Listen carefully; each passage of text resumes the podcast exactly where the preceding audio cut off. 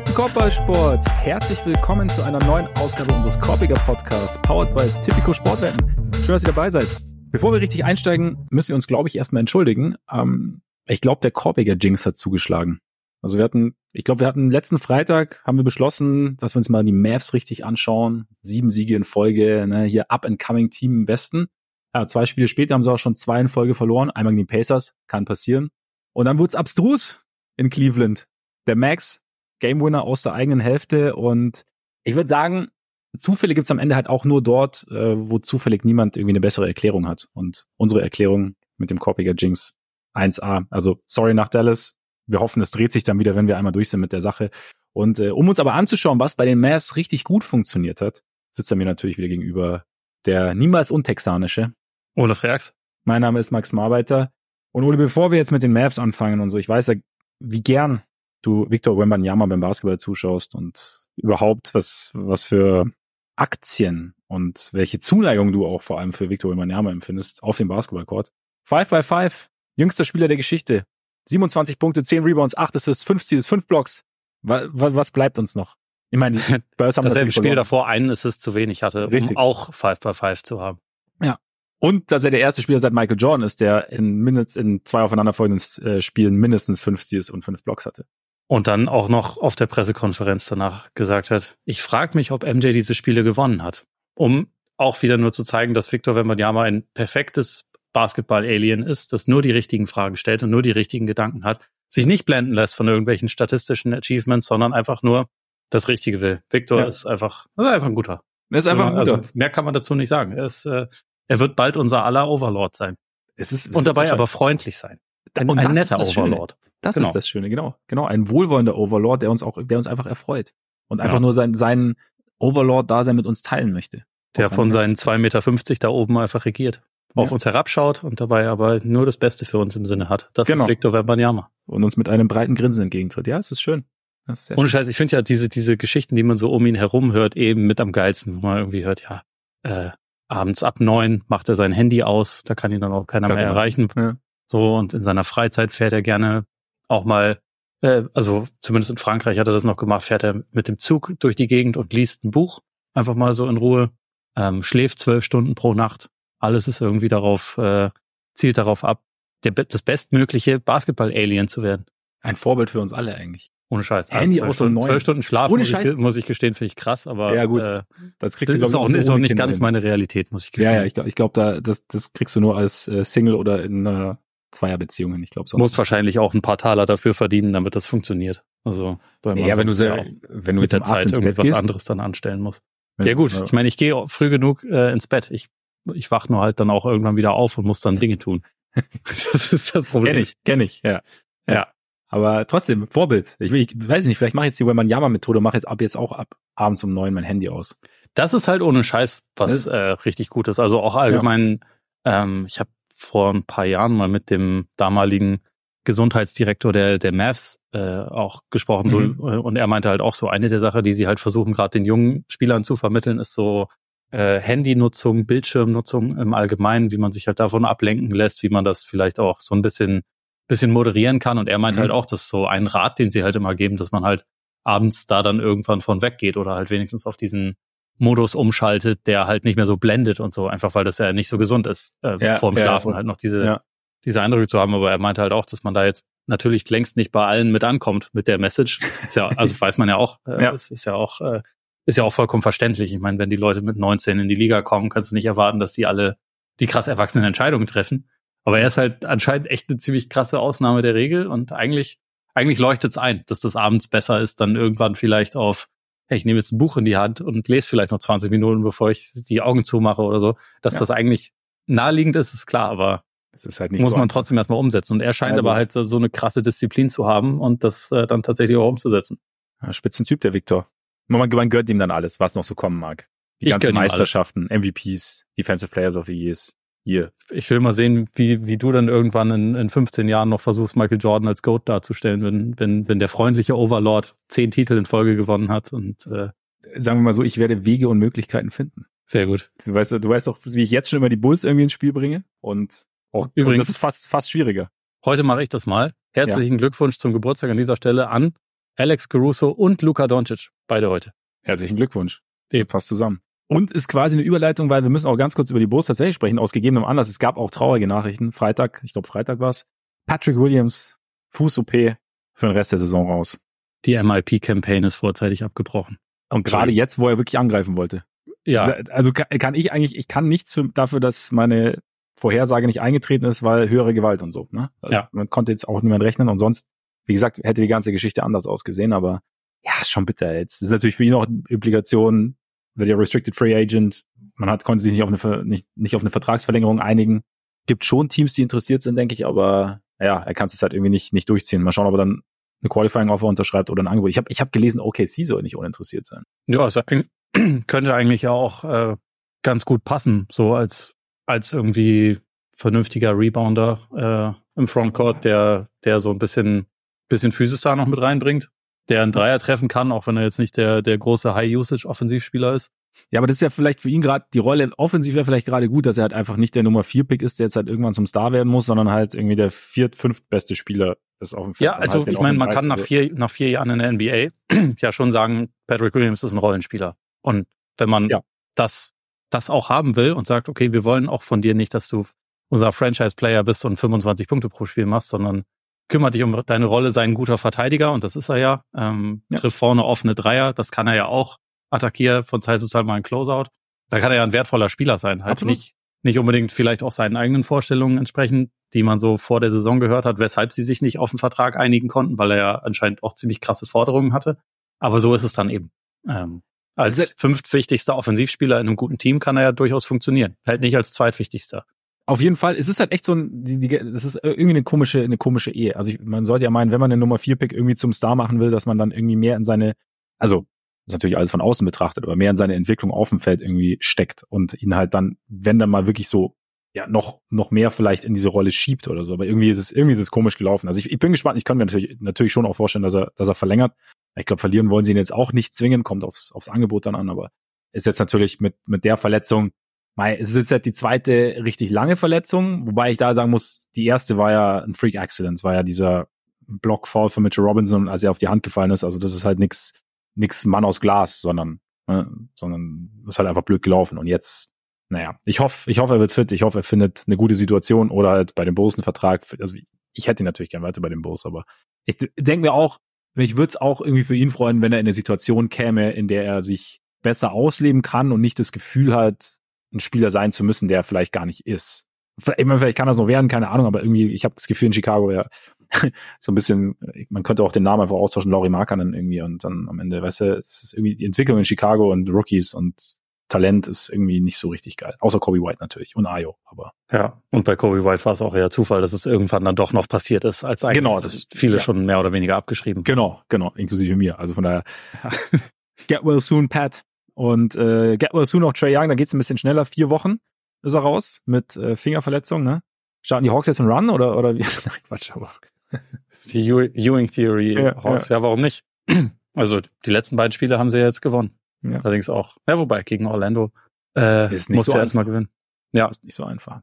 Aber da soll er ja bald zurückkommen, rechtzeitig zum Playen. Ein Spiel, zwei Spiele.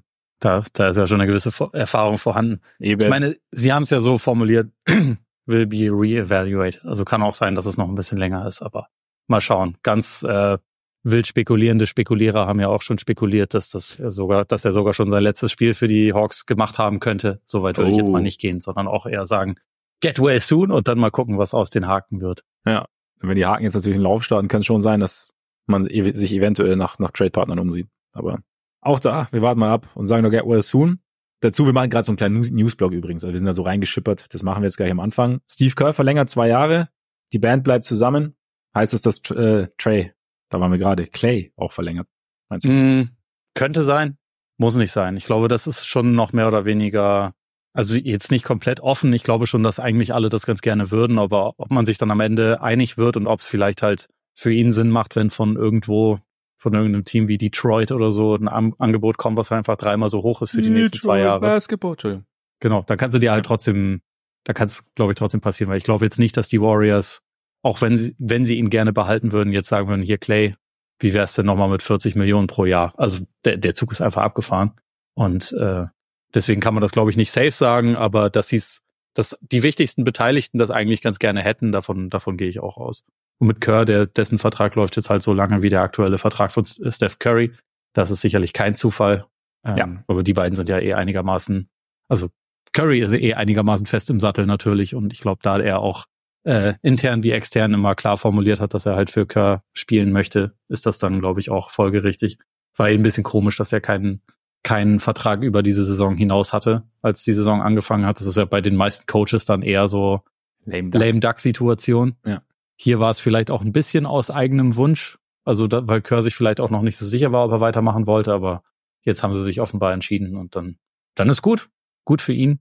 Sahnt ja sowieso ab. Steve Kerr ist ein guter Typ, also warum nicht?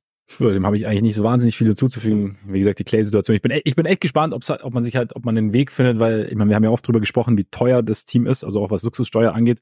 Und nachdem ja Clay jetzt ja langsam eine neue Rolle findet, du hast es ja, glaube ich, auch in deinem Newsletter geschrieben gehabt, ne?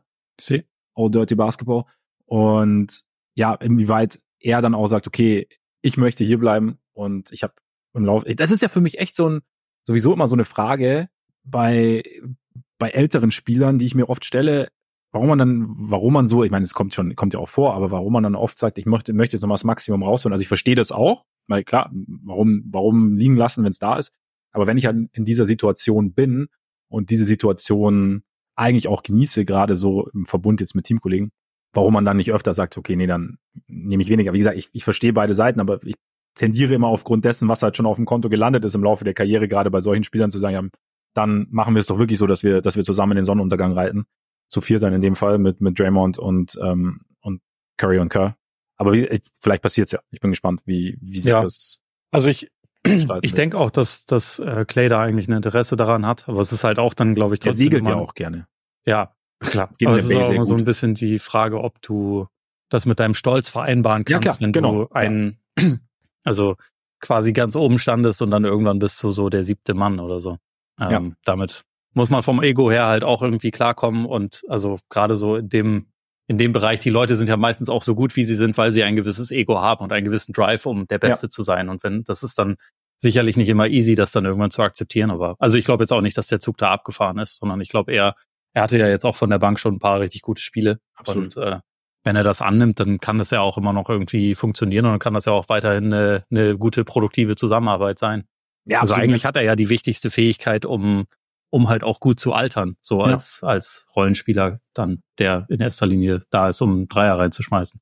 Vielleicht greift er noch ein Best Sixth Man an, nächstes Jahr oder so. Wer Vielleicht. Ich meine, Scotty Pippen war ja Zeit seiner Karriere quasi sechste Geige, wenn es ums Gehalt ging, oder in den 90ern zumindest bei den Bulls. Ja, und dann lief's kacke, als es nicht mehr war. Das sollte ihm vielleicht auch zu denken geben. kann, kann, man natürlich so sehen. Aber er hat jetzt, die haben jetzt auch eine geile Tour, glaube glaub ich. Horace Grant, Scotty Pippen und Luke Longley. No Bull ja. oder irgendwie so ähnlich. Die No Bull Tour. Ja, genau. Habe ich auch als, gesehen. Als Antwort auf äh, The Last Dance. Stark. Ich, ich muss gestehen, bei allem, was Scotty Pippen mittlerweile so nach außen von sich gibt, wäre ich erstmal vorsichtig. Aber das Einzige, was ich darüber bisher gelesen habe, war, dass das eigentlich ein ganz ganz nettes Ding war. Also, dass die ja. jetzt auch nicht da sitzen, um zu sagen, Michael ist ein Arsch, sondern, also wenn dann vielleicht Michael ist ein Arsch, aber war trotzdem cool. Aber trotzdem gut schon so. gepasst, ja. ja. Ja, dass Luke Longley dabei ist, dachte ich mir auch schon, weil es gab ja diese, diese extra Episode quasi, The Missing Episode, wo sie dann nach Australien sind zu Luke Longley und Jordan war ja auch Teil dieser, dieser Doku oder dieser Ding. Hast du gesehen?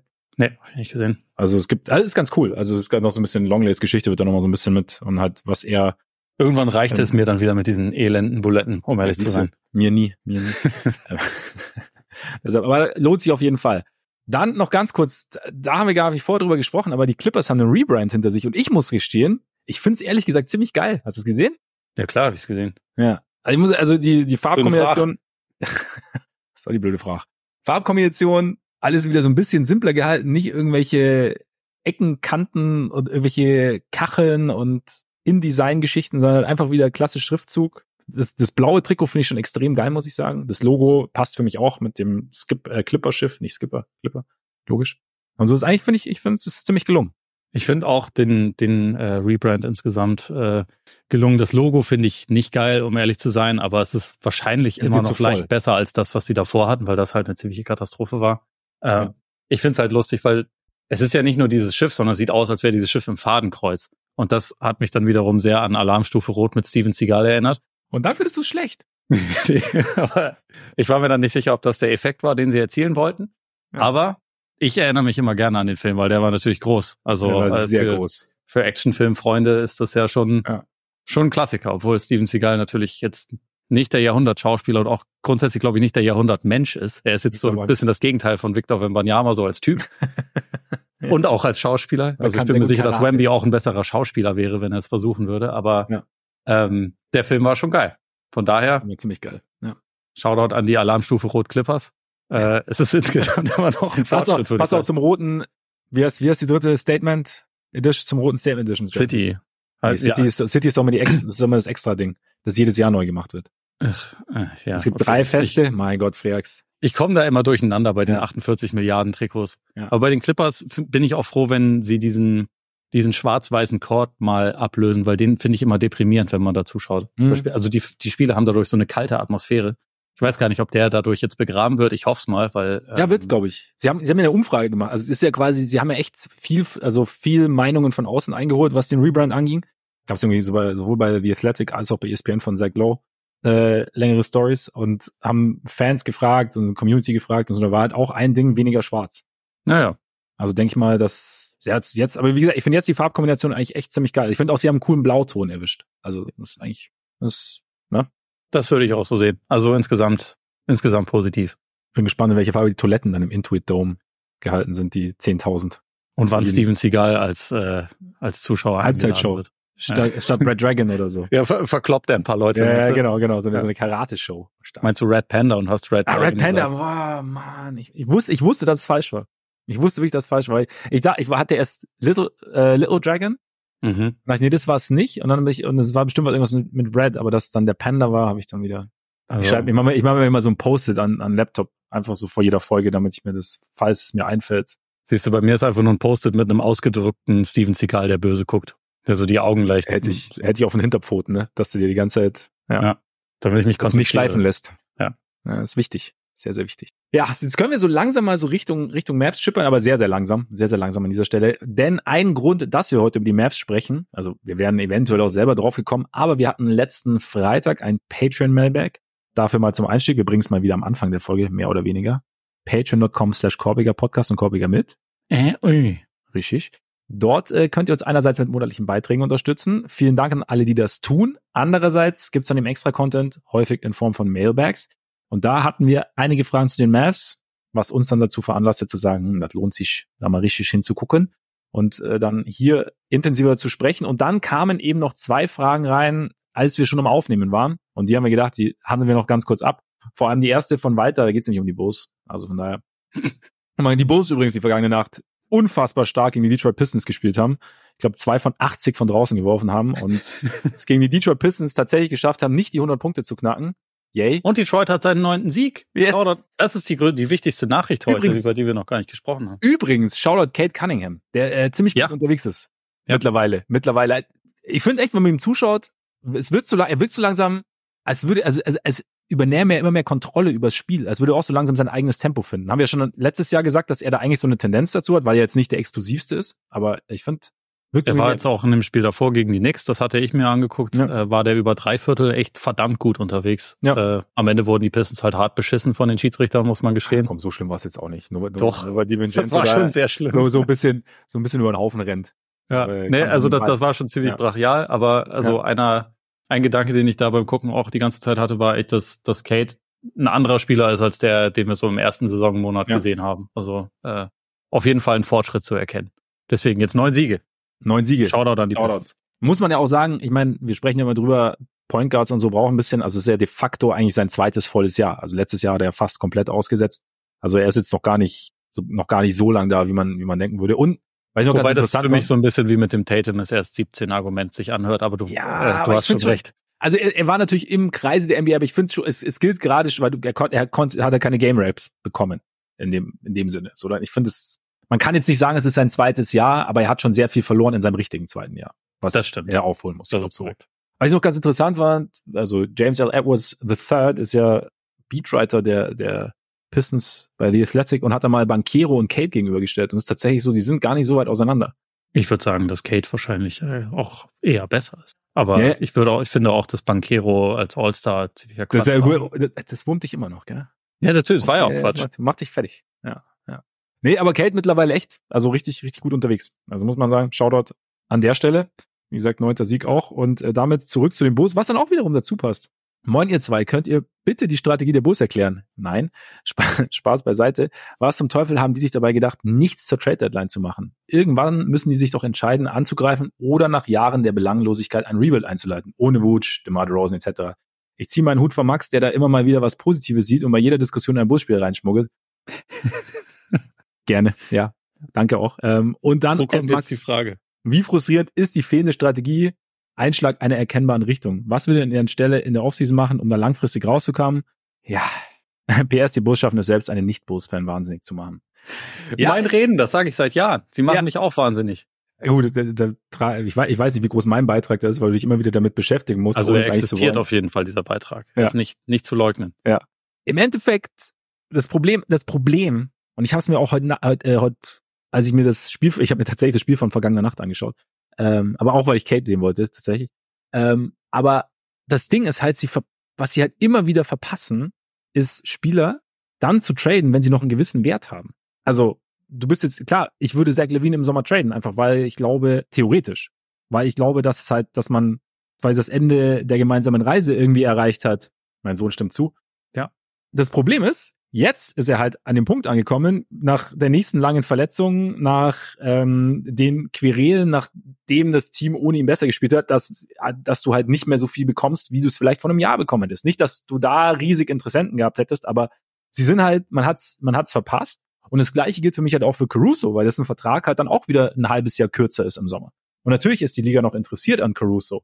Dann hast du DeRozan, den du jetzt halt verlängern musst, weil oder halt auch nicht. Also ich glaube, ich würde tatsächlich, ich würde nicht jedes Angebot mitgehen. Ich würde sagen, so und so viel können wir bezahlen, weil, aber es ist halt so dieses Ding, immer weiter zu reiten, immer weiter zu reiten, wo du eigentlich gar nichts gewinnen kannst. Es, es gibt auch, ich freue mich, ich freue mich über Kobe, ich freue mich über, über Dosumu, aber irgendwie, es gibt ja, es gibt keine richtige Hoffnung, weil es immer halt in dieser, in dieser trüben Brühe abläuft. Also weißt du, dann, dann streckt Kobe mal irgendwie seinen Kopf raus und dann steckt Sumo mal seinen Kopf raus, aber eigentlich ist es immer diese, dann, ja, dann hast du ein Double Big Lineup mit Vooch und, und, und Drummond und es ist halt einfach, es ist halt so, es ist so trist und aussichtslos, dass es eigentlich, auch wenn es halt erstmal richtig scheiße ist und du ja deinen Picks auch nicht unbedingt kontrollierst, aber eigentlich würde ich versuchen, Woods zu traden. Ich würde halt, ich, ich würde, ich würde einreißen, auch wenn du jetzt auch eine, das ist ja das, das ist ja der Scheiß. Sorry. Du bist halt auch in einer sehr blöden Situation einzureißen. Weil, wie gesagt, es ist jetzt nicht so, dass die Interessenten Schlange stehen und du jetzt wahnsinnig viele Picks zurückbekommst oder sagen kannst, ich möchte jetzt eben zum Beispiel in Detroit. Also wenn du sagst, die Pistons waren interessiert an Levine, wen geben sie dir zurück? Geben sie dir Quentin Grimes zurück? Ich nehme Quentin Grimes sehr gerne, aber machen sie nicht. Ja, eben. Also weißt du, wie ich meine? Ja. Und das ist halt, vielleicht, vielleicht würde ich das Front Office entlassen und an Jerry Reinsdorfs Stelle verkaufen, damit endlich mal ein Besitzer irgendwie an, äh, ans Ruder kommt, der halt auch Bock hat, wirklich was wirklich was zu, zu erschaffen wieder und nicht zu sagen, nicht irgendwie im Jahr 2023 oder 24 eine Ring Night zu machen, 26 Jahre nach dem letzten Titel. das ist der springende Punkt. Also, äh, also, wenn die Organisation von oben keine konkrete Zielsetzung hat, außer lass irgendwie gucken, dass wir vielleicht Richtung Play-in gehen, weil wir verdienen genug Geld, wir kriegen, wir kriegen die Halle voll, wir sind mit die, die profitabelste Franchise der NBA und das sind ja. sie ja. Also sie sind da weit oben wenn man damit zufrieden ist von oben, warum sollte sich dann irgendwann äh, irgendwas daran ändern? Das ist halt einfach der Punkt. Ja, ich meine, in seiner Post-Trade-Deadline-Pressekonferenz, auch sensationell, was der Mann da erzählt hat, hat Arthur, Arthur ah, ich kann den Namen schon gar nicht mehr aussprechen, Arthur nicht sowas, er gesagt, dass äh, er quasi freie Hand hat beim von ganz oben.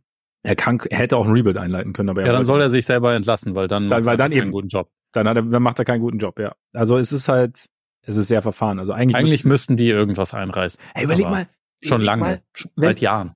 Wenn Steve Barmer die Bulls gekauft hätte, was da alles passiert wäre. Tja. Oder Matt Ishbia oder was auch immer, halt irgendeiner dieser Besitzer, die halt irgendwie ein Team kaufen. Boah, ich weiß aber auch nicht, ob du Matt Ishbia haben willst, nein, der nein, bisher nein. ja auch einfach nur alle die Zukunft ja, ja, vollständig verpfändet hat innerhalb da hast von du, da hast du, da hast du recht, da hast du recht. Nein, also es ging mir jetzt eher darum, halt ein Besitzer, der jetzt halt irgendwie was reißen will, ob die Strategie dann ja. passt oder so, aber halt einfach nur, okay. Zumindest investierfreudig zu sein, ne? Du, weil die, das Potenzial, das finde ich halt auch so bitter, weil das Potenzial ja wirklich da ist. Also A, was die Fanbase angeht, was irgendwie das Interesse angeht, wenn du jetzt, ah.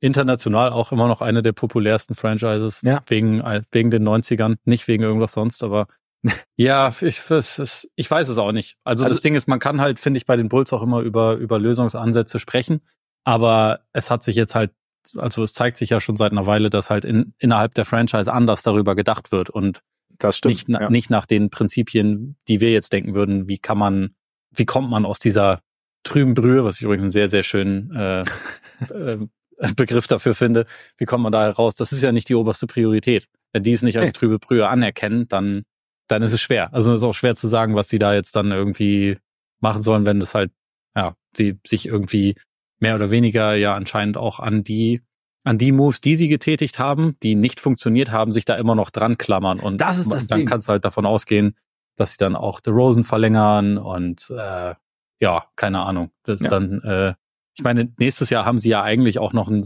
sogar ziemlich konkreten Anlass, um zu rebuilden, weil der Pick Top 10 geschützt ist und sie den sonst an die Spurs abgeben müssen wegen dem The Rosen Trade. Ähm, aber ob sie das so erkennen und ob sie dann sagen, hm, ja, boah, so ein so ein Top Ten Pick fänden wir schon sinnvoll. Wer weiß? Das sind die Bulls. Man kann da nicht reingucken. Nee. Oder man kann, aber also, es, es, macht einen halt dann, es macht halt, halt es macht einen depressiv. Je, je, ja, genau. je, nach, äh, je nach Involvement persönlichem. Also es ist, lässt Fragezeichen oder, also, ja, es ist, es ist einfach, es ist einfach irgendwie, ich glaube, es ist einfach nicht irgendwie richtig erklärbar. Also es ist erklärbar, aber dann irgendwie auch nicht. Also es ist so, ja, nächste Frage. Dann ist. Fabian Braun, hey ihr beiden, ich habe zwei Fragen zu Statistiken. Erstens, wo kann ich eine Statistik finden, welcher Spieler am meisten gedoppelt wird? Vom Gefühl her muss es klar Luca sein, aber ich finde keine Statistik dazu. Da verweise ich gerne an Herrn Freaks. Ich mache jetzt mal erst die erste Frage. Kann ich tatsächlich auch nicht beantworten. Also ich würde schätzen, wahrscheinlich über Second Spectrum, aber da ich dazu selber keinen, äh, keinen Zugang habe, ist es nur eine Schätzung, mehr nicht. StatMuse vielleicht? Keine Ahnung. Wenn es da ist, Fragen. Ich glaube nicht, dass die so spezifische Daten ja, haben, weil das eigentlich normalerweise schon eher hinter einer Paywall stattfindet. Aber ich ja. kann in dem Fall leider nicht sagen, hinter welcher Paywall. Welche der unzähligen Paywalls. Es das, gibt wirklich viele. Also ich nutze ja. ja. auch manche Sachen, aber das ist da, glaube ich, nirgendwo zu äh, herauszufinden. Aber die Wahrscheinlichkeit, dass Luca ähm, äh, die meisten zieht, ist, ist hoch. Ja, stimmt. Ich überlege gerade kommen können. Dann zweitens habe vor zwei Jahren bei einem Golden State Warriors Spiel eine Einmeldung gesehen, dass Steph und Clay zusammen 170 Spiele, in 170 Spielen mehr Dreier als das gegnerische Team getroffen haben. Damals waren sie auf Platz drei oder vier, Platz eins hatte 182 der Liste. Wisst ihr, wo man solch eine Statistik im Internet finden kann? Mich würde interessieren, ob sie mittlerweile auf der Eins sind. Vielen Dank schon mal im Voraus. Das weiß ich nicht. Ich wüsste jetzt ehrlich gesagt auch nicht. Also es ist ähm, vor zwei Jahren, das könnte aber schon sein, das ist, was sie es mittlerweile holt. Aber ich habe ich will, hab jetzt aber auch kein, keine Statistikquelle, die ich da jetzt angeben könnte. Guter Content Sorry. in dem Fall. Ja, ne? Wir, wir konnten genau gar nicht weiterhelfen. ja, muss auch mal ja, sein. Ja, dafür, dafür sind wir da. Äh, sorry, Fabian, tut uns leid. Ähm, vielleicht finden wir es noch raus, irgendwie. Mal gucken. Vielleicht, wenn ich dran denke, gucke ich nochmal. Aber wie gesagt, ich bin jetzt auch nicht, ich bin jetzt auch nicht so mega tief in dieser Statistik-Sache drin. Beziehungsweise ich weiß auch, bei mir ist das, ich fange da auch nicht bei Null an, aber muss mich dann auch immer erstmal rein klicken und tippen. Also man kann bei Basketball Reference sämtliche Game Logs durchgehen, aber das fehlt, ich weiß nicht, wie man das vereinfacht und dazu hätte ich jetzt keine Lust. Ja, also die, die Game Logs würde ich jetzt auch nicht durchgehen. Also müsste wir schon, genau, irgendwas eingeben und dann kommt die Zahl. Das wäre Also ja, wobei, klar, also mit dem Stathead Filter ähm, kann man das, kann man solche spezifischen Sachen rausfinden, aber das ist halt auch wieder hinter einer Paywall. Verdammte Paywalls. Ja, so ist es. Verdammte Paywalls. Okay, dann, wie gesagt, äh, tut uns leid, dass da jetzt nicht mehr drin war. Wir würden jetzt aber weitergehen. Trotzdem und deshalb, weil mehr haben wir auch nicht mehr zu sagen zu dem Thema.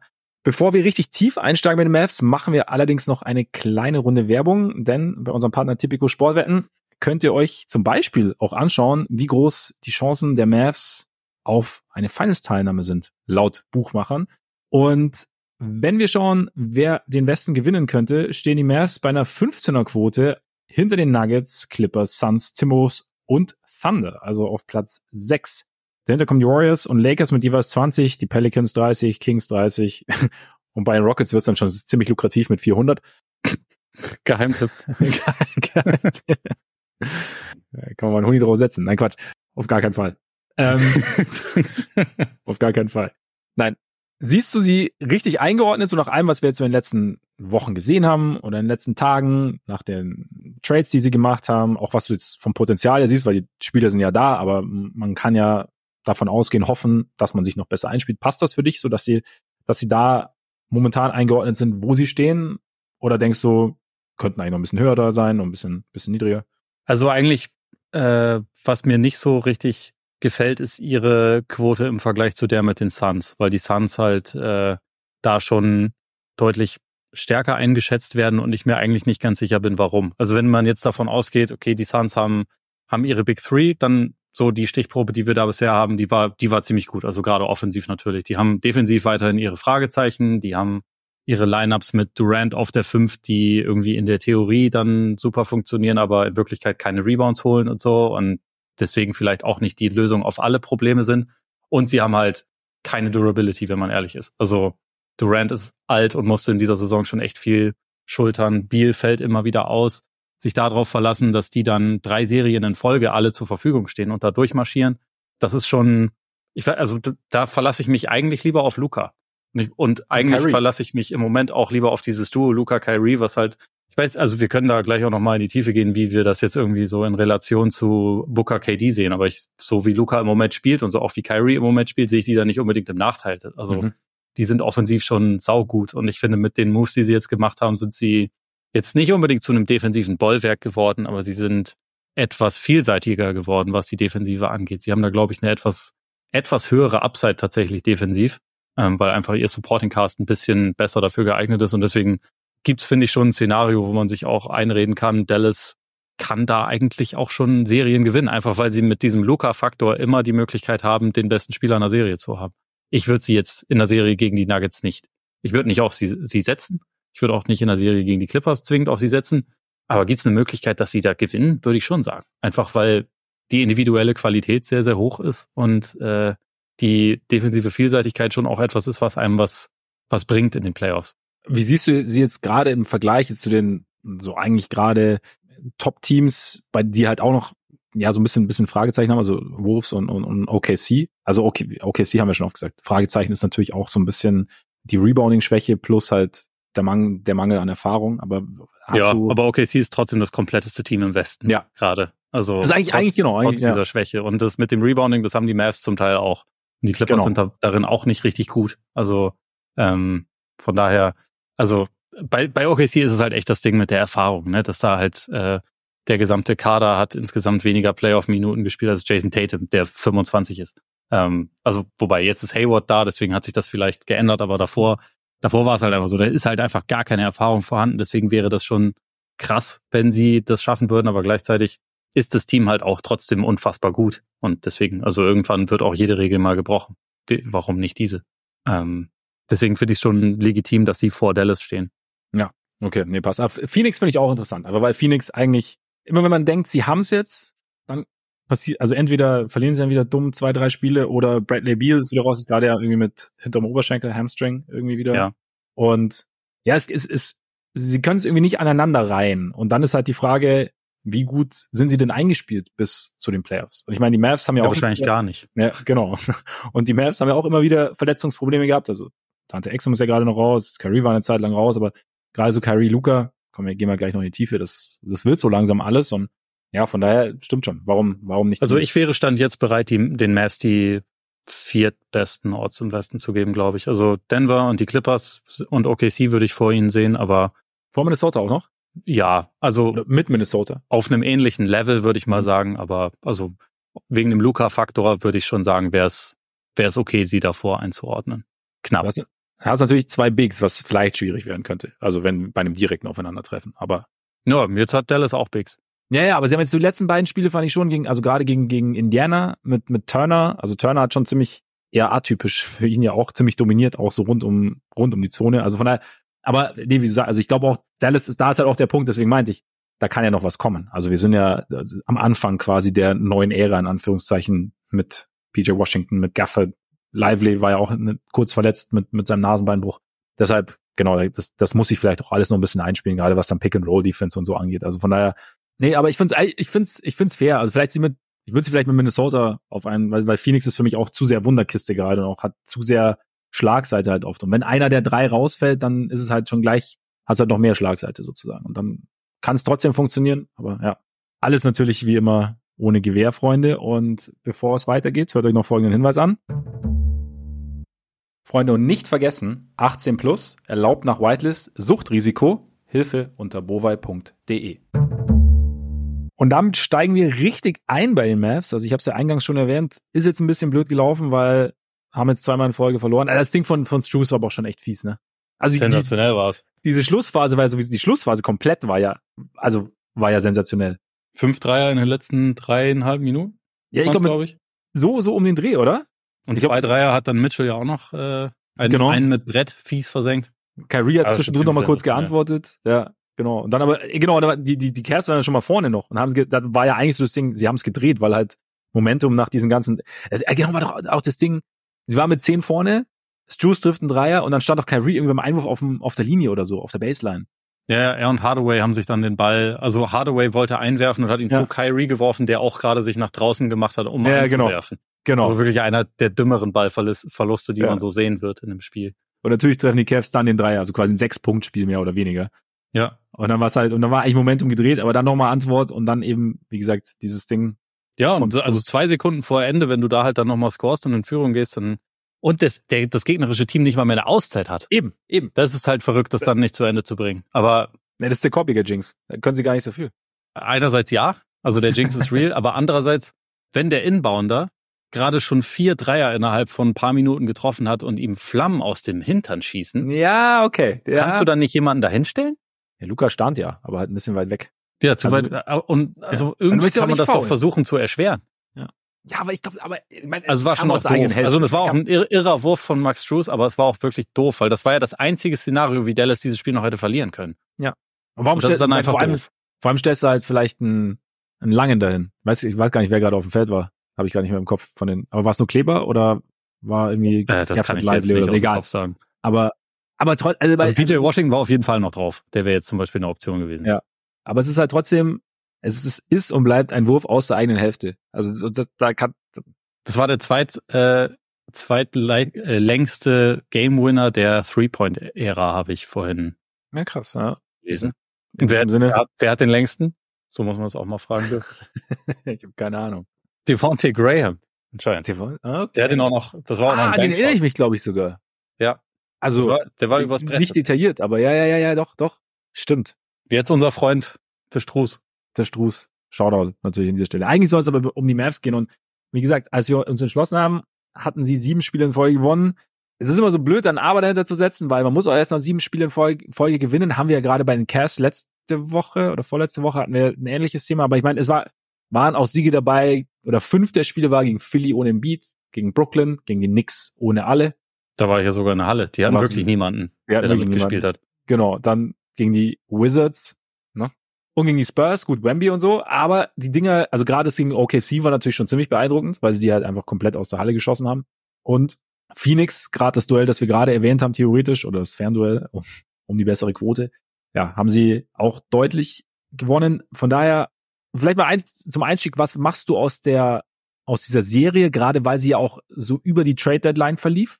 Also sie ging ja vor der Trade Deadline los und dann kam eben Washington und, und Gafford und, und ähm, Grant Williams ging. Wie, wie, wie ordnest du sie ein? Ja, um ehrlich zu sein, finde ich das ziemlich kompliziert. Also einfach auch, weil man das im Lauf dieser, im Lauf dieser Saison hat man jetzt echt schon von sehr vielen Teams sehr viele Hotstreaks gesehen, die dann und ich glaube, das hat dann teilweise schon auch viel damit zu tun, gegen wen du gerade spielst und was irgendwie gerade so der, der Rhythmus ist. Deswegen ist es, finde ich es eigentlich sogar ganz gut, dass wir diese Folge jetzt nicht machen, wo sie, wo alles golden ist. Ne? Also wo ja. dann auf einmal die Defense ultra gut funktioniert hat über ein paar Tage und alles ist perfekt und sprechen wir hier über das nächste Jahrtausend-Team. Es gab jetzt äh, über die letzten Tage ja auch äh, mehrere Podcasts oder Artikel und so, die man, die man konsumieren konnte, wo halt direkt dann so die Mavs so der nächste Contender waren. Ich glaube, Tim Legler, der ja auch durchaus Ahnung hat von, von dem, wovon er redet, hat gesagt, das ist eigentlich das so der vierte Contender mehr oder weniger. Und mhm. ich finde es ganz gut, dass wir jetzt wieder so ein bisschen auf dem Boden der Tatsachen ankommen und halt so ein bisschen schauen, was ist denn, was ist denn wirklich anders? Und also als vorher. Und also was hat sich, was hat sich verändert? Was können die jetzt? Wie ist der Kader jetzt? Haben sich irgendwie die die Bedenken, die wir teilweise vorher hatten, oder also in meinem Fall jetzt die, die ich vorher hatte, sind die jetzt gelöst? Ist das jetzt, ist das jetzt alles top? Gibt es da vielleicht manche Sachen, die immer noch nicht so geil sind? Gibt es da Sachen, die vielleicht bis Ende der Saison immer noch besser werden können und so? Und äh, naja, das ist irgendwie grundsätzlich halt, finde ich, nicht unbedingt immer richtig, ein Team zu analysieren, wenn es gerade auf dem allerhöchsten Hoch der gesamten ja. Saison ist, sondern, naja, macht dann vielleicht Sinn, da nochmal kurz zu warten. Deswegen ist gut, dass wir nicht Freitag äh, vollkommen eskaliert sind und gesagt haben, so, die Mavs, die, die gewinnen jetzt die nächsten fünf, fünf Meisterschaften, die sind auf Jahre hinaus unschlagbar. Weil das sind sie nicht. Das sie sind, sind aber nicht. ein bisschen anders als vorher.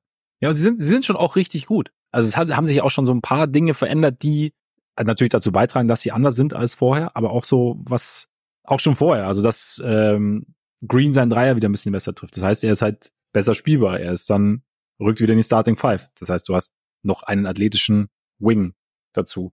PJ Washington passt auch in der Theorie ganz gut rein. Vielleicht mal ganz kurz zum Einstieg. PJ, du bist ja großer PJ Washington-Fan. Ich habe ihn das, auch nicht so. Das würde ich als etwas übertrieben bezeichnen, dieses Statement. Ein riesiger PJ Washington-Fan. Nein. Der größte auf der ganzen Welt. Der größte auf der ganzen Welt. Aber ich war, also, es ist ja auch immer so ein bisschen, okay, neue Situationen und, und Rhythmus finden. Deswegen aber nur meine Frage, weil du ihn halt aus Charlotte ein bisschen besser kennst. Ich verfolge ja nicht so viele, nicht so wirklich die, die Hornets. Full Disclosure. Was, wie ist denn so sein, wie ist das, was bis jetzt kommt vor Cleveland, waren es acht Punkte, 37,2 Prozent aus dem Feld, 19 Prozent von draußen, 50 Prozent von der Freiwurflinie, ähm, für die Mavs, also seit dem Wechsel. Wie ist das für dich einzuordnen? Also ist das einfach, also wie ist sein, wie, wie würdest du seinen Touch irgendwie einschätzen? Sein, also ich hatte manchmal so das Gefühl, okay, hat er irgendwie so, gerade wenn er dann irgendwie ein Brett näht, ist, ist ja ein Ding, was er zum Beispiel kann, dass er halt irgendwie, dass er auch einen Closeout attackieren kann, dass er, was ja für die Mavs richtig gut ist. Weil das halt was ist, was theoretisch, was die Offense noch vielseitiger macht, schwerer auszurechnen macht. Aber dann war so der, der Abschluss, hat mich dann manchmal so ein bisschen, okay, wirkte so, als, als fehlte etwas der Touch oder so. Das, wie gesagt, kann auch sein, neue Situation. Wie würdest du das denn einschätzen?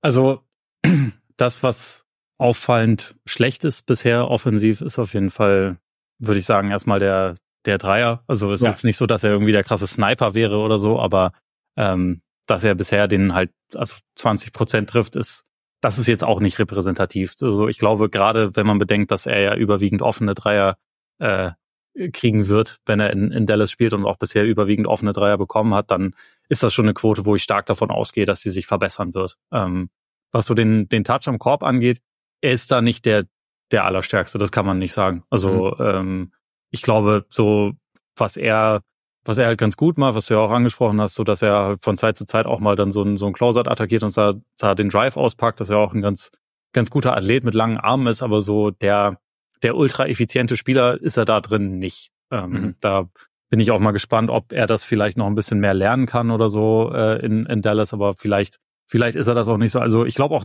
tatsächlich nicht, dass er offensiv jetzt den, den großen, das große Upgrade gegenüber Grant Williams ist, der vorher die Rolle hatte. Der hat äh, offensiv zwar auch teilweise seine etwas wilden Drives gehabt, aber ist ein besserer Shooter zum Beispiel. Das ja. sieht man jetzt auch in Charlotte. Der war halt ja, glaube ich, einfach äh, persönlich wohl nicht mehr tragbar in Dallas, weil die ihn alle nicht leiden konnten, was dann natürlich ein gewisses Problem ist. Aber wo halt PJ Washington echt für die schon ein Upgrade ist und wo man es ja, also was man ja auch schon sehen kann, ähm, ist, dass er halt defensiv halt einfach gut ist und da vor allem ja. auch vielseitig ist, dass er mit seinen mit seinen langen Armen und seiner Beweglichkeit auch wirklich für viele viele Spielertypen irgendwie der designierte Verteidiger sein kann. Also du hast von ihm ja gute, gute Raps gegen, gegen Kevin Durant gesehen in diesem, in diesem Phoenix-Spiel. Er hat aber auch dann teilweise mal die Guards verteidigt, wenn es jetzt irgendwie auch gegen, gegen Cleveland oder vorher gegen, ähm, gegen OKC ging. Also nur ja, jetzt um mal auf zum die, Beispiel auch. Ja, genau. Ja. Nur jetzt um mal auf die besseren Gegner zu schauen, die sie, die sie jetzt in diesem Zeitraum irgendwie äh, bespielen mussten. Und ich finde, da sieht man schon einen gewissen Mehrwert, einfach auch, weil du mit ihm so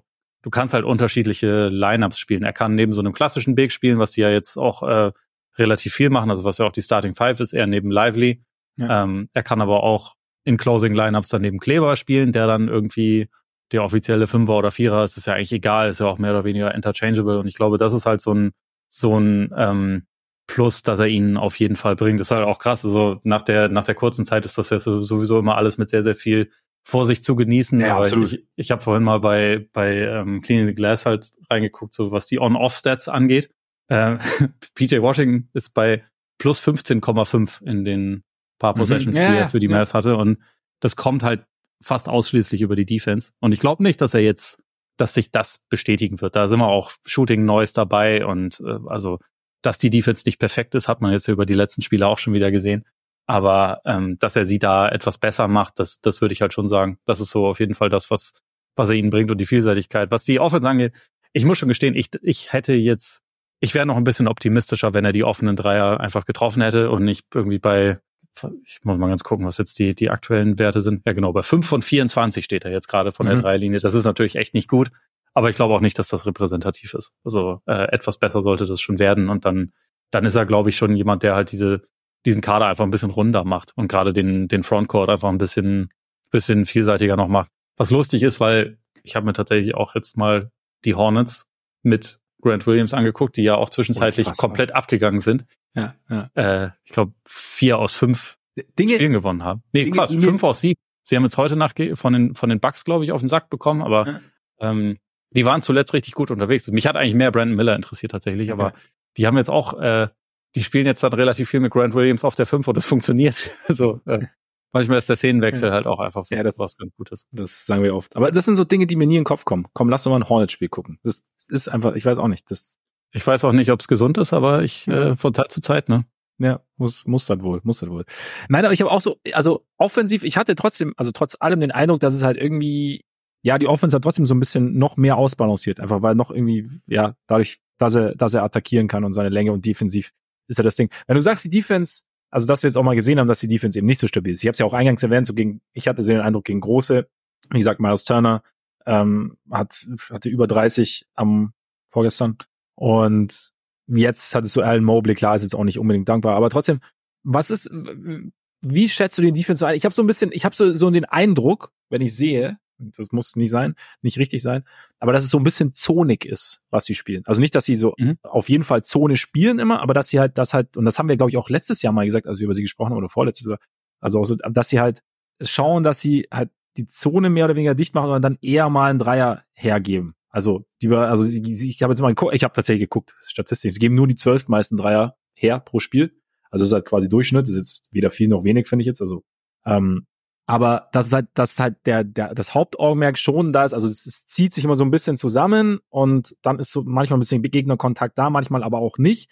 Aber das ist halt schon so, so halt so eine, so eine, so ein bisschen so eine Safety First Defense irgendwie. Das hast, würdest du den Eindruck teilen und, und wie siehst du da jetzt zum Beispiel, wie siehst du da jetzt das neue Lineup mit Washington, aber dann auch Gafford, dann anstelle von Lively und dann Kleber, der ja auch, wie gesagt, hast du ja auch gesagt, öfter auch auf der 5 closed dann trotzdem.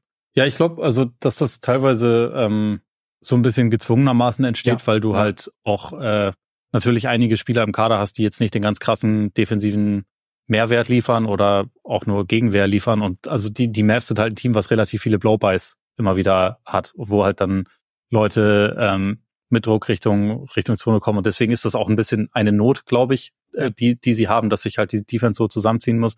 Und deswegen glaube ich aber tatsächlich auch, dass ähm, wenn sie erstmal, wenn Dante Exum wieder da ist, und das ist irgendwie krass, weil der ja auch also auf einem Minimalvertrag spielt und der jetzt nicht, also die, die, das ganz krasse äh, Off-Season-Signing mit der ganz großen Fanfare war oder so, aber der ist die, deren beste Option auf dem Flügel für jemanden, der vorne und hinten ihnen noch helfen kann. Also so mhm. im, im Sinne von einem richtigen Two-Way-Player äh, so auf, auf dem Flügel, weil also Luca ist ja ein besserer Verteidiger als, als im letzten Jahr. Das kann man, finde ich, auf jeden Fall so sagen. Der arbeitet wesentlich mehr.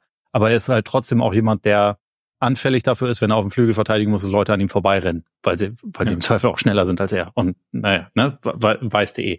Bei Kyrie kann das durchaus auch passieren. Und im Moment haben sie halt noch die zusätzlich die Situation, dass sie halt relativ oft Lineups mit den beiden und Hardaway haben. Und mhm. Hardaway ist halt auch noch mal ein richtig schlechter Verteidiger.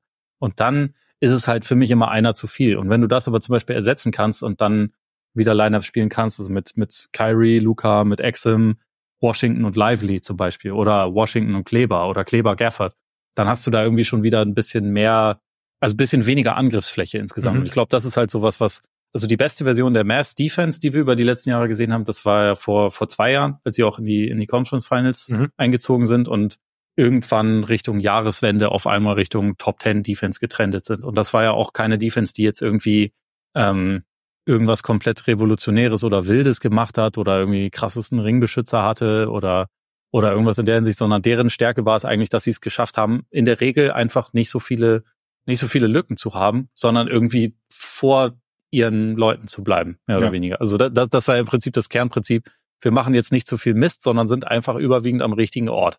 Und ich glaube, dafür sind sie jetzt wieder besser aufgestellt, um mhm. das, um das irgendwie schaffen zu können. Und das ist aber auch noch was, wo sich, also gerade auch die Neuen, glaube ich, halt noch ein bisschen, bisschen mit einführen würden. Also Jason Kidd hat auch selber vor ein paar Tagen gesagt, dass sie jetzt mit jemandem wie Washington auch irgendwie dann nochmal ein bisschen andere Sachen ausprobieren können, als sie sie vorher gemacht haben.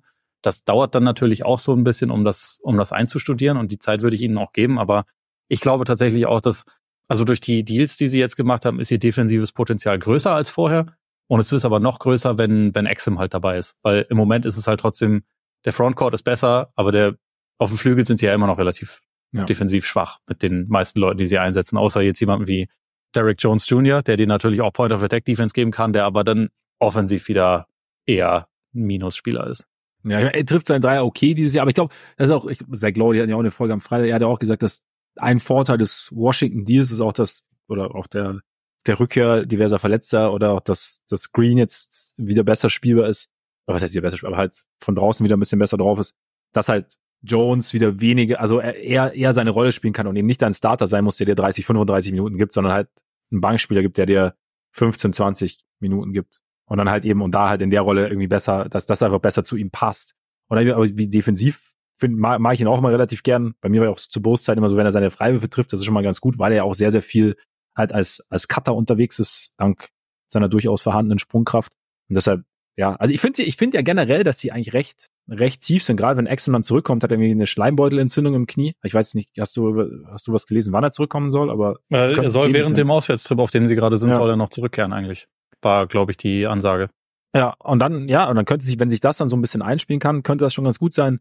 Vielleicht noch ganz kurz zur Defense, weil ich das jetzt eben gerade mit, mit Blick auf, äh, auf das Spiel gegen die Pacers interessant fand, so die Pick-and-Roll-Defense, weil da hatte ich so das Gefühl, dass sie da irgendwie, auch da ging es für mich so ein bisschen darum, hatte ich den Eindruck, dass sie versuchen, eher so den, den Drive zum Korb zu verhindern. Also vom, also halt, du hast ja auch ange angesprochen, sie haben halt viel Blowby, dadurch hat der Big halt sehr oft halt sozusagen ausgeholfen gegen den Driver. Und das war jetzt im Bezug auf Turn aber schwierig, weil halt sie den Rollman dann nicht so richtig, und da war, vielleicht war das auch noch so ein bisschen Abstimmung, dass dann halt die Rotation nicht 100% da war, aber dass Turner da halt dann irgendwie viele Möglichkeiten hatte. Ist das irgendwie, ja, irgendwo so ein bisschen was, was dann auch mit, mit mehr Zeit dann irgendwie kommen kann? Oder ähm, also siehst du, also, oder, siehst du es vielleicht auch komplett anders? Also wie gesagt, das ist immer nur ein, ein, Eindruck, den ich hatte und das ist jetzt auch eine sehr, sehr kleine Sample Size gewesen. Nee, also ich glaube, dass das dass, dass schon auch ein ähm, also dass das echt ist, was du da gesehen hast, aber ich glaube, dass es halt auch äh, in dem Fall dann auch ein bisschen was damit zu tun hat, dass sie halt gegen die Pacers gespielt haben, die auch einfach eine sehr, sehr gute gespacede Offense haben mhm. und einfach auch, glaube ich, dadurch, wie sie irgendwie ihre Leute um so ein Pick and Roll herum positionieren, ähm, sehr, sehr gut dafür arbeiten, dass sich halt solche Räume ergeben und dass du halt dann auch immer eine, eine Wahl treffen musst, bei wem bin ich jetzt eng drauf, bei wem nicht so und äh, das machen die halt schwer, abgesehen davon, dass ihr Coach die Mavs gecoacht hat und da wahrscheinlich auch Aber so ein paar Sachen dann vielleicht noch gezielter attackieren kann, als es jetzt andere Teams können. Also ja. ähm, von daher einerseits klar, da kann sich irgendwie mit mit mehr Abstimmung dann auch noch was irgendwie optimieren lassen, aber es kann in dem Fall auch einfach sein, dass die dass die Pacers es auch gut gemacht haben. Also so ein paar, ja. Szenen sind da auf jeden Fall bei mir auch hängen geblieben bei dem Spiel, wo ich dachte so, das ist jetzt auch nicht so ganz easy, da eine Entscheidung zu treffen, die gut ist als Defense. Aber das, das macht stimmt. die Pacers ja auch zu einem der besten ja. Offensivteams. Ja, eben, genau, weil sie halt geben, mit Halliburton halt einen haben, der auch die, die Schwachstellen dann schnell findet, als, als ja. Ballhändler. Wäre jetzt noch ein Thema, wenn wir noch einmal ganz kurz die Defense haben, die Transition Defense, die ja tatsächlich ein Problem ist, ne? Wo sie halt, glaube ich, nicht, nicht das stärkste Team sind, wo sie immer wieder irgendwie, sei es, weil Luca sich gerade beschwert noch und äh, der Ball eigentlich schon in der eigenen Hälfte ist, oder er macht es ja ein bisschen weniger mittlerweile, muss man sagen. Ja, er macht es immer noch genug. Ja. Also ich, ich finde es auch immer lustig, weil er so auf den, den äh, Pressekonferenzen dann teilweise, wenn, wenn er es mal nicht gemacht hat, ähm, sich auch gerne dafür gelobt sehen möchte, dass er, dass er sich in dem Spiel jetzt mal weniger beschwert hat. Ähm, ja, also ich, ich glaube, das ist da schon zu einem sehr großen Anteil auch auf ihn zurückzuführen, weil sie halt einfach ja. oft in, in Unterzahl dann sind. Ja. Das Gute ist immerhin, sie begehen so wenig Turnover, was ja dann auch wieder sehr viel mit ihm zu tun hat, dass es nicht ganz so viele Chancen dann teilweise gibt. Also da, was das angeht, ist es ja, ist es ja nicht, sind sie, glaube ich, auch eher mittelmäßig, als dass sie da jetzt irgendwie das häufigste zulassen. Aber wenn es dann dazu kommt, sind sie sehr schlecht in, in der Transition. Ja. Also ja. das, das ist schon so. Ähm, weiß ich aber auch nicht, ob sich das mit dem Personal verändern lässt, außer man prügelt es Luca halt ein. Hör auf zu meckern. Und das haben schon viele versucht. Also ich also, ja, bin mir auch sicher, dass Jason Kidd das schon versucht hat. Ein neues Thema. Ja, vielleicht wird es einfach nichts. Vielleicht muss man, muss man einfach damit leben. Sie können es ja oft genug ausgleichen durch die Offense. Muss man ja sagen. Also die, ja, die ist ja schon richtig gut. Und du hast gesagt, sie sind so ein bisschen neu. Ist ein Faktor für dich dabei, dass sie einfach schneller spielen? Das sind, glaube ich, neun, bei Pace neun, neun schnellste Pace der Liga. Das ist ein Effekt, den, den Kyrie auf jeden Fall äh, auf sie gehabt hat. Ich würde aber sagen, also ähm, ich fand, also durch die, die, diese Transaktionen jetzt hat sich, finde ich, mehr die Defense als die Offense verändert. Mhm. Die Offense ist ja auch über die gesamte Saison schon, wenn sie mal ihre Leute haben. Ja. Und vor allem, wenn, wenn ähm, Luca und Kyrie beide spielen, ist die Offense ja schon einfach sehr gut. Sie haben jetzt halt einfach in der Theorie, auch wenn Gafford jetzt ja gar nicht so viel spielt und also auch äh, heute Nacht, glaube ich, irgendwie nur zehn Minuten gespielt hat oder so. Sie haben ja also nicht die ganze Zeit mit einem Rim, äh, Rimrunner gespielt, aber sie haben jetzt die, die Möglichkeit dazu. Ja. Ähm, das war ja zu Beginn der Saison schon so eine Sache, dass sie dann irgendwie sehr abhängig von Lively waren. Dafür haben sie jetzt halt dann noch jemanden, mit dem sie das spielen können. Aber ansonsten Gafford mag ich ja schon auch, muss ich sagen. So als ich finde, also so also, also schon ein wuchtiges Kerlchen. Ja. Und dafür relativ relativ mobil eigentlich. Ja, ja. Das, also der der der spielt mit einer krassen krassen Power. Ja insgesamt. Hier übrigens und äh, auch nochmal erwähnenswert, Small Sample, deswegen scheißt komplett drauf, was ich jetzt sage. On-Off-Rating von Daniel Gafford, seitdem er für die Mavs spielt, minus 26. Äh, die Offense ist um fast 10 Punkte schlechter, wenn er spielt. Was ich, also das hätte ich jetzt nicht gedacht, um ehrlich nee. zu sein. Aber es ist halt auch wirklich so, dass einzelne Spiele und paar getroffene Dreier stand jetzt auch ja. einfach dann noch einen so großen Einfluss darauf haben, dass man wirklich drauf kacken sollte. Es ist ja. einfach nur lustig, es zu erwähnen. Defense um fast 17 Punkte schlechter, wenn er spielt. Das ist interessant. Ja. Ja, aber eigentlich auch nicht wirklich. Weil, eigentlich wie gesagt, es wird, ja. äh, es muss nicht aussagekräftig sein. Ich glaube, es ist trotzdem eine, eine sinnvolle Verstärkung, einfach weil sie, also Lively hat halt, wie du schon gesagt hast, ja auch schon immer mal wieder Spiele verpasst und er ist ein Rookie. Da dann nur diese eine Option für diesen Spielertypen zu haben, wäre wahrscheinlich ein bisschen bisschen ambitioniert gewesen. Also es ist schon ganz gut, dass sie da jetzt eine Versicherung für haben. Absolut, absolut. Aber was halt die Offense natürlich ausmacht, also ich meine, es ist immer noch sehr, sehr viel Luca, aber das halt, eben, du hast es ja gesagt, Kyrie hat da echt viel, also Speed reingebracht, auch wenn Luca den beibringt. Also Luca gefühlt macht jetzt, macht jetzt auch ein bisschen. Er sucht häufiger den schnellen Pass. Und er ist ja auch genau. ein sensationeller Outlet-Passer, wenn er will. Ja. Und Kyrie ist halt einer, auch Derek Jones ist einer, der halt dann im Zweifel auch dann vorne schon zu finden ist. Und dann lohnt ja. sich das auch alles ein bisschen mehr. Josh Green ist ja auch jemand, der gerne eigentlich ähm, aufs Tempo drückt. Also das ist schon auf jeden Fall eine krasse Änderung im Vergleich zum letzten Jahr. Und wie ist es im Halbfeld? Weil ich habe schon so das Gefühl, also sie sind einfach ein Team, das weiß, was es so machen will irgendwie. Und ich meine, es ist gut, kommt natürlich auch daher, dass sie mit Luca einen sehr balldominanten Lead Guard sozusagen haben. Und aber sie haben irgendwie schon so dieses Ding, bisschen Druck auf die Defense durch Luca, wenn er ein bisschen tanzt, oder Kyrie, wenn er ein bisschen tanzt. Und dann es kam mir jetzt irgendwie extrem vor. Ich meine, ich verstehe den Ansatz total und es funktioniert, also gar, gar keine Kritik, aber es war, wie oft und sie den Eckendreier suchen und wie oft es aber auch funktioniert. Also ich, es kommt, bei anderen Teams kommt es mir gar nicht so extrem vor, in dem Sinne. Also halt immer wieder halt in die Zone rein oder halt ein bisschen die eine Seite überladen, dann auf die andere Seite. Ich meine, sie haben halt auch Leute, die diesen, die Pässe spielen können, halt auch über, über die Zone hinweg. Aber das ja, vor allem über, über die eigene Schulter weg und äh, wenn genau. eigentlich schon Wurfbewegung ist, den aber nach hinten fallen lassen, ja. perfekt in die Shooting Pocket.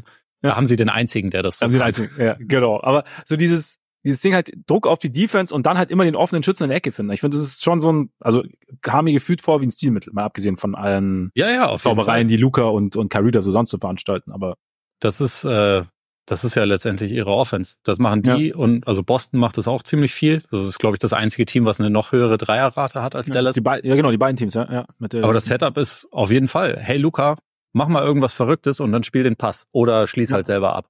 Die anderen sind um ihn herum positioniert, um, um zu spacen oder um Block zu stellen für ihn, um halt irgendwie eine Aktion zu initiieren. Das ist ja, ja letztendlich das relativ simple offensive Setup. Das ist eins der Teams, das mit die meisten ähm, Pick-and-Roll-Plays nutzt. Ist auch eins der Teams, das äh, mit die meisten Isolationen nutzt. Ist in beidem überragend, weil sie halt Luca haben und weil sie Kyrie haben, der auch eine unfassbar geile Saison spielt. Und auch wenn, wenn Luca dann mal auf der Bank sitzt, dann kann ja auch Kyrie diesen heliozentrischen Basketball ziemlich gut spielen, was ja auch einer ja. der Gründe ist, warum die Offense gar nicht viel besser ist oder also teilweise in der Saison gar nicht viel besser war, wenn wenn Doncic ähm, auf dem Court war. Das hat sich mittlerweile gehen, ne? wieder ein bisschen ja. verändert. Also mittlerweile sind es äh, sind es äh, schon, ist es um sechs Punkte besser, wenn Luca spielt. Das war, also zu Beginn der Saison war es ja teilweise sogar negativ. Ja. Ähm, Auch hier das ist auch wieder etwas, was einen darauf hinweist, dass die Stichproben manchmal halt einfach äh, man die ein bisschen größer haben muss. Aber die haben halt, also es ist so ein bisschen ähnlich, wenn sie beide zur Verfügung stehen, erinnert es mich halt schon teilweise sehr an die an die Rockets mit Harden und ähm, und Chris Paul, weil die halt dann über 48 Minuten jemanden haben, der die Offense so so schmeißen kann. Es ist dabei, es wirkt etwas weniger eindimensional, aber eigentlich ist es sehr ähnlich vom vom Ansatz her wie wie Houston damals, finde ich. Und äh, da dazu kann man dann stehen, wie man möchte. So meine Lieblingsart von Basketball ist es nicht, aber gleichzeitig siehst du immer noch äh, in jedem Spiel halt mindestens zehn Aktionen, wo du denkst, ey, das ist so krass, das kann nur der. Ja. Und es kann sich sowohl auf Luca als auch auf Kyrie beziehen. Was Kyrie in jedem Spiel für Finishes drauf hat, ist ja auch so, okay, das kann wirklich nur der. also bei allem, was man so neben, neben dem Court irgendwie über Kyrie immer sagt, aber auf dem Feld ist schon es speziell. gibt we wenige, die nicht, also diese, wenn er sich irgendwie durch die Luft windet und dann über den Kopf mit der falschen Hand am besten noch irgendwie den, den Ball reindreht, Poesie. Das ist wie ich damals bei BTS Neustadt, nur anders. nur anders. Nur weniger elegant, meinst du? Ja, ja, genau. Ja, auch, ähm, was man bei ihm, finde ich, gar nicht so oft thematisiert, aber was für eine Hangtime er auch te teilweise hat, Ja, ja. Ne? um Ja. in der Luft noch 45 Adjustierungen dann vorzunehmen und am Ende wirft er den Ball mit der, mit der Hacke rein. Das ist also schon, ähm, schon ziemlich krass. Kyries, Kyrie auf dem Feld ist geil. Kann, kann man Ja. nicht anders sagen. Und halt auch gut. Also ich meine, wie viel große Würfe er dann trifft oder wichtige Würfe und was er dann hat. Also Und er ist halt also auch in, in diesem Setup wirklich gut aufgehoben, so als, als eigentlich Second Banana, der aber auch jederzeit Ja. heiß laufen und dann übernehmen kann. Ähm, also das Team, wie es gerade aufgestellt ist, funktioniert, glaube ich, für, für seine Fähigkeiten und auch für das, was er dann teilweise nicht so gut kann. Also, dass er jetzt nicht die ganze Zeit irgendwie der primäre Creator für alle um, Ja. um ihn herum sein muss. Das, das liegt ihm, glaube ich, schon auch sehr. Und deswegen, also wenn er in dieser Saison zur Verfügung stand hat, äh, stand, hat er schon überwiegend echt sehr gute Sachen gemacht. Und die beiden, selbst wenn sie nicht in jedem, in jeder Aktion irgendwie beide involviert sind, helfen sie sich ja auch durchaus gegenseitig. ja, absolut. Also allein dadurch auch, dass das Kyrie auch als Spot-Up-Shooter relativ gefährlich ist und Ja. du ihn da nicht stehen lassen kannst und Luca. Ich meine, das, das Setup ist ja wirklich wie, wie Houston damals, du hast zwei, zwei Stars und Mhm. drei Typen, die eigentlich die Drecksarbeit übernehmen sollen. Und Tim Hardaway ist so derjenige, der halt auch nochmal als Scorer heiß laufen Der kann, aber der eigentlich auch nicht unbedingt neben den beiden spielen sollte, weil du dann zu wenig Defense wieder auf dem Court hast. Und das ist so das eine Ungleichgewicht. Deswegen bin ich so gespannt darauf, wie das dann ist, wenn, wenn Exim zurückkommt. Also ob sie dann denken, das ist irgendwie ein bisschen zu klein oder ob sie das dann halt wirklich durchziehen mit den drei Spielern, Mhm. weil ich glaube, das ist eigentlich wahrscheinlich schon ihrer, ihr bester Weg zu einem wirklich ausgeglichenen Style. Ja, das, also ja, auf jeden Fall. Das, das, das kann, kann ein guter Weg sein. Also eben, sie sind ja noch lang nicht, ich glaube, sie haben noch lange nicht ihr, ihr Potenzial ausgeschöpft. Also gerade auch wenn man sieht, Kyrie und, und Luca, die ja, es ist schon auch noch viel You Go, I Go, was ja in dem Fall nicht schlimm ist, weil es ja gut funktioniert und weil sie, wie du auch sagst, trotzdem voneinander profitieren. Aber es gibt natürlich auch dann Fälle, wo sie halt direkt dann füreinander screenen oder sowas. Ja. Was dann ja definitiv nochmal eine andere Nummer ist und dann eigentlich wahnsinnig schwer zu verteidigen ist dann irgendwann. Und da, da, das wird halt interessant wahrscheinlich, ob das Richtung Playoffs dann noch mehr irgendwie, da noch mehr ein Fokus drauf gelegt wird. Oder wie sie, ob das wirklich nur so ein, so ein kleines Ding bleibt. Weil ich meine, Luca, Luca kann es auch allein, ne? Ist ja auch ziemlich gut. So. Also, Ja, nicht also alleine, aber- wahrscheinlich nicht über drei Playoff-Serien am Stück die ganze Zeit alleine, aber in jedem Spiel alleine kann er es halt irgendwie schon. Es ist halt schon gerade, ja, Und es ist schon wirklich ziemlich bemerkenswert. Also ich, ich habe es ja neulich ähm, in New York da dann auch in dem Spiel gesehen, wo ich echt in der ersten Halbzeit das Gefühl hatte, der ist, der ist eigentlich verkatert oder so. Ja, Ähm, gesagt, oder, ja, also genau, der ja. wirkte auf jeden Fall nicht Ja. auf der Höhe und hatte halt trotzdem schon so zwei, drei Aktionen, auch so ein, so ein Pass da drin gehabt. Das, das ist völlig absurd, was der alles kann. Ja. Und in der zweiten Halbzeit hat er dann irgendwann für eine Zeit lang halt ernst gemacht und hat halt einen Stepback-Dreier nach dem anderen getroffen und am Ende das, das Spiel dann halt auch für sie mehr oder weniger gewonnen, weil er einfach mal für, für eine kurze Zeit lang nicht gedaddelt hat, sondern einfach sein Ding durchgezogen hat. mhm.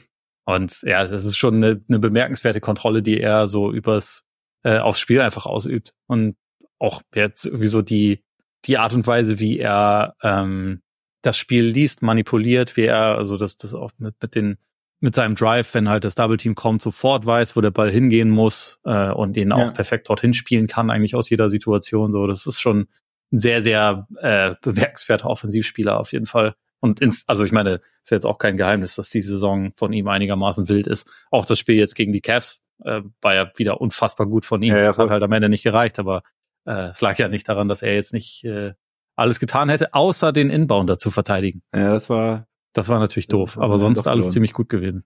Ja, was ich bei ihm halt auch immer geil finde, also wie du sagst, aber er weiß schon, was er machen will, aber er lässt trotzdem so aussehen, als wäre es eine Last-Minute-Entscheidung. Teilweise. Ja, ja genau. Halt, die anderen sollen es nicht wissen, aber ja, er weiß irgendwie weiß meistens schon eine Weile vorher Bescheid, ja. was passieren wird. Ja. Also Und ich glaube deswegen auch, dass so Leute wie PJ Washington, der jetzt offensiv bisher nicht so gut zurechtkommt, aber wenn der erstmal für ein paar Wochen mit Luca zusammenspielt, dann ist mhm. glaube ich, auch nochmal irgendwie eine andere Nummer. Ja.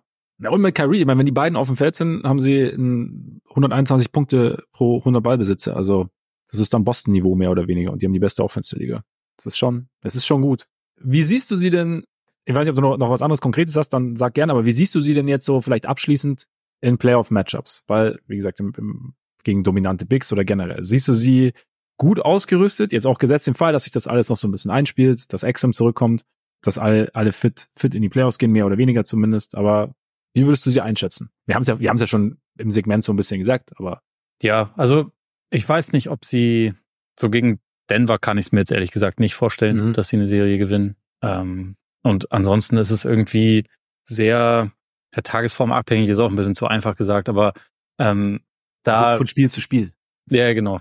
ähm, da ist jetzt kein Team sonst, wo ich sagen würde, das das halte ich für komplett unmöglich. Das heißt nicht, dass mhm. ich dann irgendwie, wenn sie gegen die Clippers spielen, zwingend auf Dallas setzen werde. Wahrscheinlich würde ich das nicht tun, auch wenn die Clippers jetzt gerade so ein bisschen einen Hänger haben.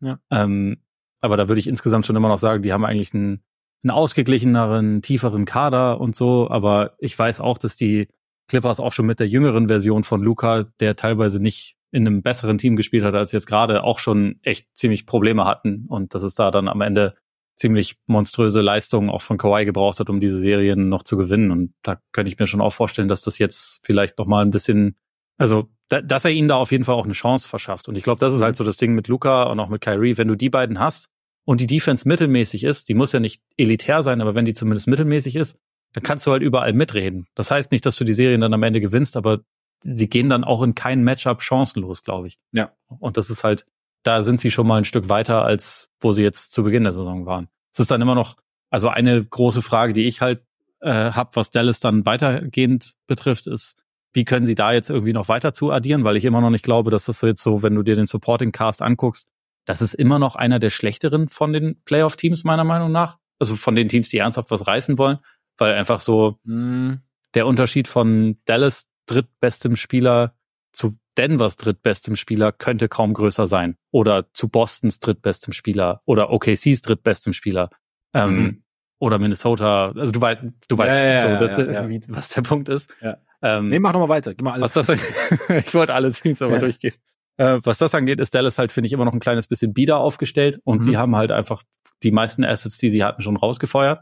Äh, das ist halt einfach so, also jetzt ja dann auch nochmal und deswegen ist das schon, finde ich, eine große Frage, wie es da irgendwie weitergehen wird, aber sie sind jetzt erstmal irgendwie wieder, sie sind halt irgendwie ein gefährliches Team. Ich glaube nicht, ja. dass sie Meister werden oder so, aber sie sind halt auch ein Team, gegen das keiner so richtig Bock haben wird zu spielen, schätze ich mal.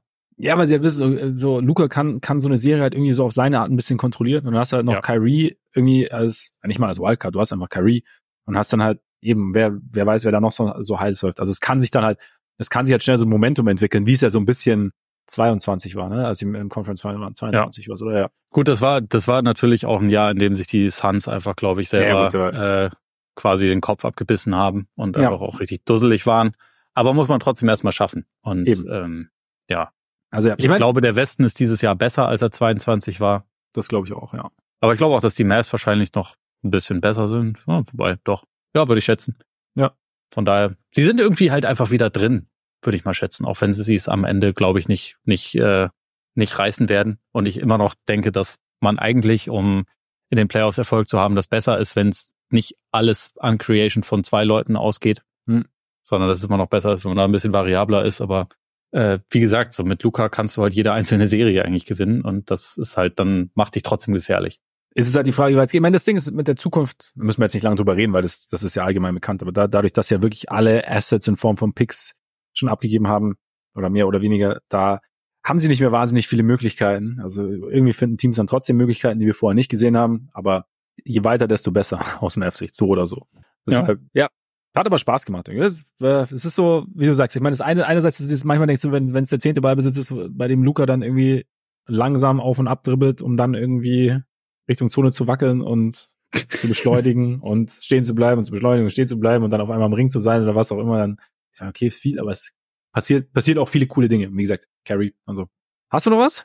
Ich glaube, na, ich meine, du kannst mir jetzt noch sagen, wird, wird Luca jetzt MVP oder ähm, also meinst du, er hat eine Chance? Jetzt gerade sind sie auf Platz 8 im Westen, also wahrscheinlich nicht, aber. Wahrscheinlich nicht. Das ähm, Problem ist halt, dass die vor ihm, so die üblichen Verdächtigen, über die wir halt sprechen, Shay und äh, Jokic, aber halt auch Tatum, halt einen ähnlich guten Case haben, aber halt ein besseres Team. Und dann. Ja, ich glaube, Tatum hat keinen besseren Case. Oder Tatum, ja, Tatum vielleicht. Ich würde, wenn dann eher Janis sagen, dass der, äh, dass der da noch vorher einzuordnen Ich glaube, Jan, Janis liegt bei mir total unterm Radar immer irgendwie so. Es ist, es ist gefühlt, und es ist nicht despektierlich gemeint, aber es ist immer das Gleiche. weißt du, wie ich meine? Das ist so, und ja, das ist halt der, der Standard. Bist du jetzt James Harden und sagst, der, der, der kann nichts. dankt ja nur. Nein, nein, nein, das war, nein, nein, nein, also er ist immer auf demselben Niveau quasi, weißt du, wie ich meine? Das ist halt so. Ja. Ist aber, äh, wird das, äh, spielt gerade die erste Saison von einem Spieler, der ähm, mindestens 30 Punkte und mindestens 60 Prozent aus dem Feld auflegt. Hat noch nie jemand in der NBA-Geschichte. Wenn man nur dankt, ist ja auch kein Problem. Ja, also, ja stimmt, das ist einfach. Ne? Das ist eh, ja. eh komisch, dass er 40 Prozent seiner Würfe ja, dann nicht trifft. Also sollte man, da sollte man vielleicht mal auch, ist vielleicht auch ein bisschen Kritik angebracht. Da soll er sich mal bei DeAndre Jordan erkundigen, wie das ja. richtig geht. Ja. Nein, also stimmt, Janis kommt mit rein. Aber ich, ich, ich sehe es halt irgendwie nicht, also gerade, dass er an, an, an Shea und an Jokic, dass, dass sein Case am Ende so viel besser ist, dass der Teamerfolg keine Rolle mehr spielt. Irgendwie. Ich glaube auch. Gerade jetzt, äh, nach dem All-Star-Break lässt ja Jokic auch gerade seine seinen strammen Bizeps spielen. Ja. Äh, irgendwie Back-to-Back Triple Doubles mit irgendwie 20, 15, 15 und solche Geschichten wirft dabei nicht mehr daneben. Also Jokic ist halt auch einfach lächerlich. Ja. Und von ist es Shade macht einfach in jedem Spiel 31 Punkte. Immer genau. Immer genau. Ja. Ja, es wird schwer, die es zu wird schwer, sehe ich auch so. Es ist nicht unmöglich, je nachdem, was, was keine Ahnung, lass, lass die Mavs einen Run haben und, und Luca, ich meine, er ist ja schon Topscorer der Liga, lass ihn dann irgendwie über die letzten Saisonwochen 37 im Schnitt auflegen und dabei noch neun Assists verteilen oder so, also was auch immer. Das wäre sogar, da, da wird sein Schnitt sogar runtergehen. Also, die Saison ist schon ein bisschen lächerlich. Also es ist, es ist nicht unmöglich. Ja, aber ja, ich, ich glaube, es ist nicht, un, nicht unmöglich, aber äh, ziemlich unwahrscheinlich, dass ja, er es noch schafft. Da würde ich, da würde ich, würde ich unterschreiben.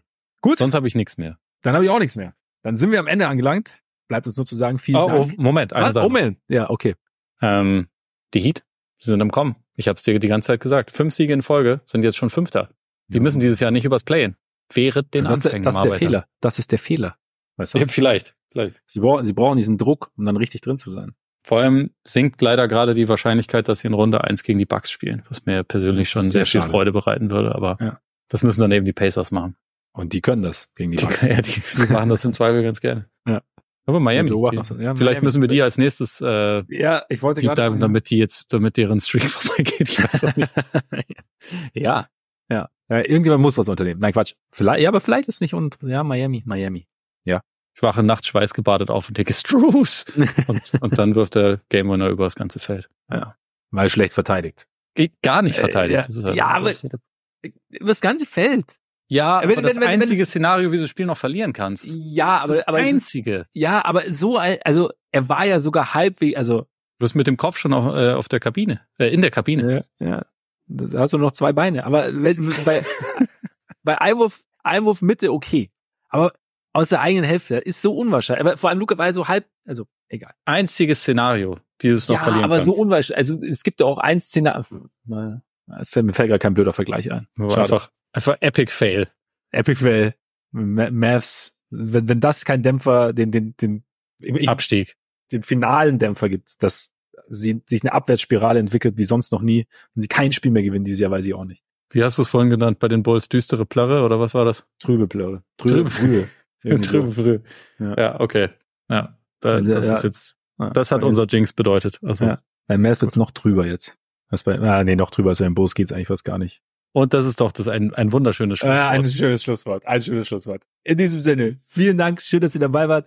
Solltet ihr uns öfter zuhören wollen, weil ihr es noch nicht getan habt, könnt ihr uns gerne abonnieren. Apple Podcasts, Spotify, Deezer, Amazon Music, Google Podcasts, überall, wo ihr Podcasts hört.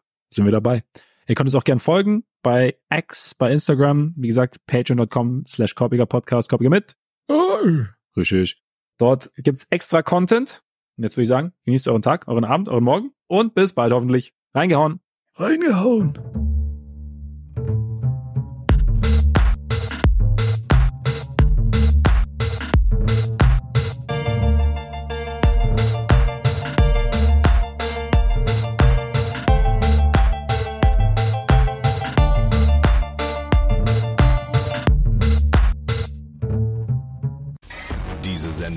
präsentiert von Typico Sportwetten.